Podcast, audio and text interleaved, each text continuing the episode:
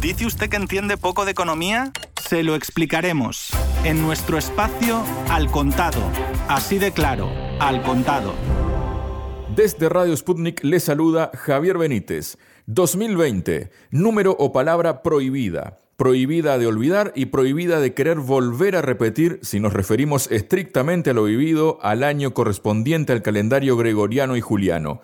Pero, ¿qué le espera a la humanidad para el año 2021 y especialmente a las economías de los países emergentes?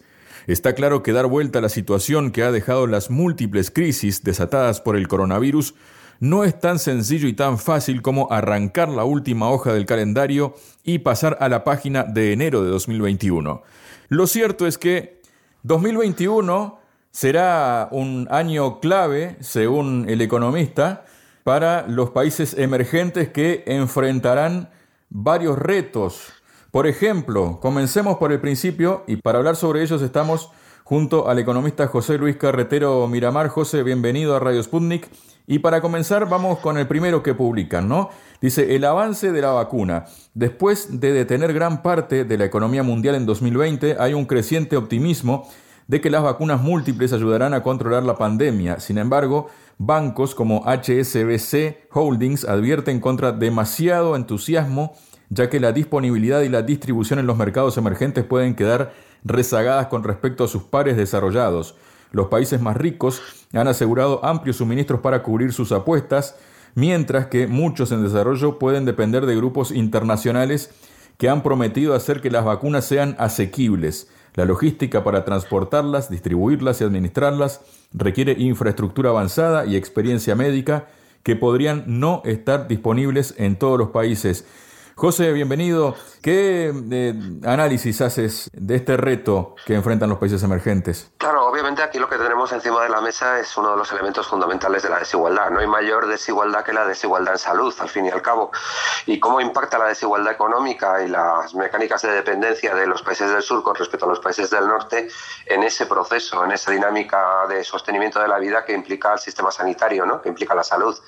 Al fin y al cabo lo que encontramos aquí es un elemento fundamental. Se han realizado una serie de inversiones multimillonarias en la puesta en marcha de las vacunas. Eh, la industria farmacéutica lo que afirma es que esta puesta en marcha de las vacunas tan rápida ha podido ser posible gracias precisamente a los derechos de autor y por lo tanto a los, a los derechos de propiedad intelectual y por lo tanto al hecho de que ahora puedan valorizar esas vacunas en el mercado vendiéndolas. Y el problema fundamental entonces es que a la hora de vender esas vacunas los países emergentes, los países del sur, pues van a tener problemas y dificultades para obtenerlas y para poder poner en marcha los procesos de vacunación en unos países eh, que tienen unos sistemas sanitarios eh, públicos muy, muy dañados. Sobre todo teniendo en cuenta que son procesos que se tienen que hacer paralelamente. Por un lado, se tiene que tratar a las personas que tienen la enfermedad y tenemos presente que, por ejemplo, en estos momentos en América Latina hay un gran repunte de casos en algunos países de América Latina y por el otro lado, al mismo tiempo y paralelamente se tiene que producir todo el proceso de vacunación. O sea, que no es tan simple como hacer únicamente el proceso de vacunación. Claro, el problema es acceder, en primer lugar, a las vacunas y, por lo tanto, ver cómo se consiguen y cómo se consigue tenerlas de una manera en que pueda ser realmente puesta en marcha, es decir, en que sea funcional la utilización de las vacunas. Aquí encontramos que las vacunas de las grandes empresas farmacéuticas occidentales pues tienen unos precios que muchas veces se vuelven prohibitivos.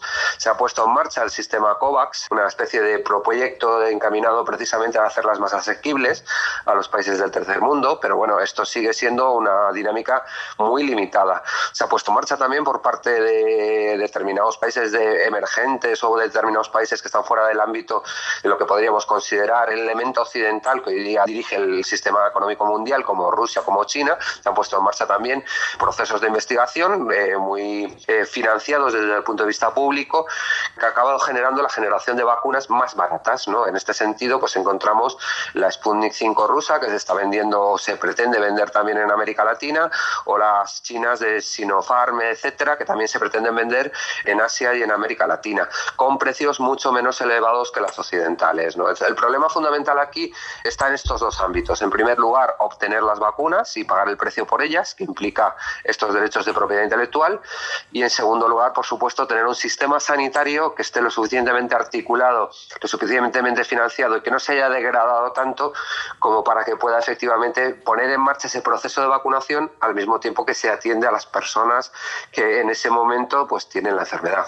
Esto claro, en economías que están un poco en el alambre, que además están cada vez en el alambre porque al mismo tiempo ha aumentado eh, exponencialmente la deuda pública de estos países, pues implica un esfuerzo que muchos de ellos no se van a poder permitir fácilmente. Has mencionado deuda pública, José, y voy para el lado de la deuda justamente porque, según esta publicación, otro de los retos que enfrentan los países emergentes es la montaña de deuda. Un estímulo sin precedentes en los mercados emergentes llevó los niveles de deuda a máximos históricos.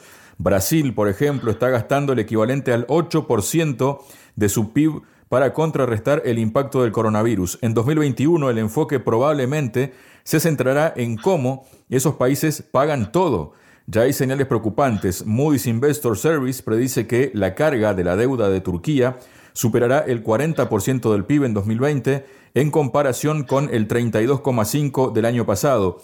Sudáfrica acaba de recibir un recorte de calificación debido a un empeoramiento de la trayectoria de la deuda, mientras que el déficit creciente de Colombia está poniendo en riesgo su calificación de grado de inversión. Fitch Ratings tiene el mayor saldo de perspectivas netas negativas para los mercados emergentes europeos en más de una década, mientras que Oxford Economics dice que el aumento de la deuda pública desacelerará la recuperación de América Latina. ¿Cómo lo ves a todo esto? Pues obviamente esto es un elemento explosivo a nivel global, es decir, eh, teniendo en cuenta que incluso los países desarrollados, cómo se ha multiplicado enormemente la deuda, exponencialmente la deuda, en el marco de esta crisis y bueno, y con el proceso que venía de la anterior crisis que no se ha terminado de resolver nunca del todo, pero obviamente esto impacta muchísimo más en los países del sur, en los países emergentes, porque al fin y al cabo lo que encontramos aquí es la imposibilidad también estructural de poder devolver la deuda cuando las propias economías están paralizadas por el coronavirus por una parte y por otra parte son economías dependientes que están sometidas a esa relación de intercambio desigual de que hablaban en su momento los economistas de la teoría de la dependencia, esa relación de intercambio desigual que hace que intercambien materias primas con precios baratos por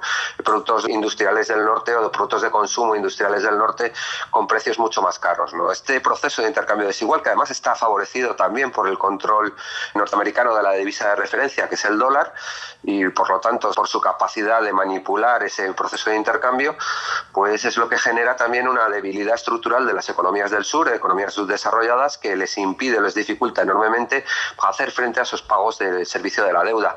Y tengamos en cuenta además que estos pagos de servicio de la deuda imponen también otra serie de elementos a tener en cuenta. En primer lugar, el hecho de la debilidad de hacer frente a los pagos del servicio de la deuda, pone a las economías emergentes muchas veces a los pies de los caballos de la intervención de organismos multilaterales como el Fondo Monetario Internacional, que ponen en marcha planes de ajuste estructural que están destinados exclusivamente al pago más pronto posible de esta deuda y no tanto al desarrollo interno de los países, lo cual acaba dañando de una manera estructural y de una manera a largo plazo las economías de estos países.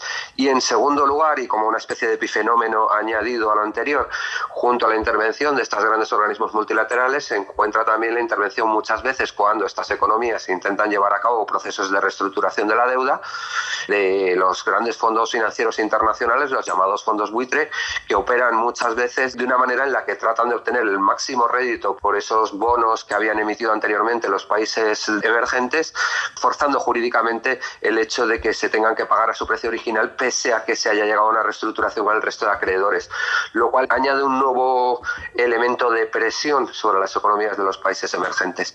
Yo creo que el problema de la deuda es enormemente dañino porque al fin y al cabo si estamos en una situación de recesión la deuda va a ser muy difícilmente pagable, pero imaginemos siquiera la posibilidad de que se produzca la famosa recuperación en nube, se produzca una gran recuperación y un gran proceso de avance del proceso de acumulación a nivel global después de la crisis. Eso impactaría seguramente sobre los tipos de interés y por lo tanto haría aún más gravosa todavía la posibilidad a los tipos de interés a nivel internacional y haría aún más gravosa a nivel la deuda externa de los países emergentes.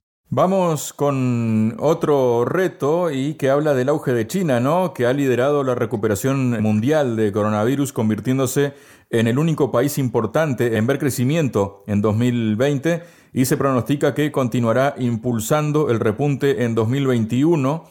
Al mismo tiempo, la creciente fortaleza económica de China, dicen, puede alentarla aún más en el escenario global exacerbando las tensiones geopolíticas. Bueno, sí, yo creo que es evidente que vamos camino de un mundo en el que China puede acabar siendo la gran potencia vencedora del siglo XXI. Estamos en ese, en ese camino y lo que encontramos en estos momentos es una situación de cada vez mayor conflicto, mayores tensiones en torno a esto. China es el único país, la única gran potencia económica de nuestro tiempo que en estos momentos ha conseguido salvar el año 2020 con un crecimiento del PIB efectivo y con una situación en la que la pandemia parece realmente controlada. ¿no? Y en este sentido ha conseguido tomar la delantera en una situación muy, muy extrema y muy, muy complicada para el conjunto de la economía global. Ha conseguido tomar la delantera y además se ha convertido en el puntal principal de dos procesos fundamentales. En primer lugar, ese proceso de apertura económica que conocimos con el nombre de globalización, en el que China plantea una alternativa de globalización distinta, que no es la globalización norteamericana que hemos conocido hasta ahora, pero que se opone también a esa dinámica de proteccionismo extremo que había pretendido poner en marcha el gobierno de Donald Trump en Estados Unidos. Proteccionismo, obviamente, con respecto a la industria norteamericana, no con respecto a la posibilidad de los bienes norteamericanos de entrar en otros países. Eso por un lado. Y por el otro lado, pues encontramos las grandes tensiones que se están produciendo precisamente con ese país que mantenía la hegemonía global a nivel económico y a nivel político, que era Estados Unidos, y esas tensiones que se expresan en dinámicas cada vez más encontradas, tanto en aspectos fundamentales para el futuro, porque tenemos que tener en cuenta que estamos en el marco de un proceso de renovación, de innovación tecnológica brutal que nos encamina en dirección a lo que se ha venido llamando la cuarta revolución industrial. Estamos en un camino, en un momento de gran innovación tecnológica, lo cual puede desembocar en un proceso de gran innovación productiva y en ese proceso quien tome la delantera en el marco de la investigación y de la innovación tecnológica, pues tendrá mucho ganado para tomar la delantera en el futuro de la dinámica económica en las próximas décadas. Y en ese sentido hay un gran conflicto hay un gran encontronazo, una gran tensión entre el fenómeno ascendente de la industria china en aspectos como la inteligencia artificial, el Internet de las cosas, el Big Data, etcétera, y el intento norteamericano de tratar de impedir ese avance de la industria china en estos rubros. Y esto es precisamente lo que explica pues el hecho de que Estados Unidos haya en los últimos años pues, encaminado su política a, por ejemplo, poner en marcha mm, o evitar que sus aliados, pues, por ejemplo, contraten con empresas chinas la puesta en marcha de las redes 5G hagan todo lo posible para desmantelar o para tratar de hacer el vacío a empresas chinas, a grandes tecnológicas chinas como Huawei o ZTE, o pongan en marcha pues, procesos que están encaminados precisamente a dejar a los ingenieros chinos fuera del campo de juego internacional dentro del mundo de la innovación. Para cerrar, José, se habla también de riesgos políticos, ¿no? El año 2020 vio un aumento en la agitación política interna entre los países en desarrollo, una tendencia que sigue siendo un riesgo clave para el próximo año.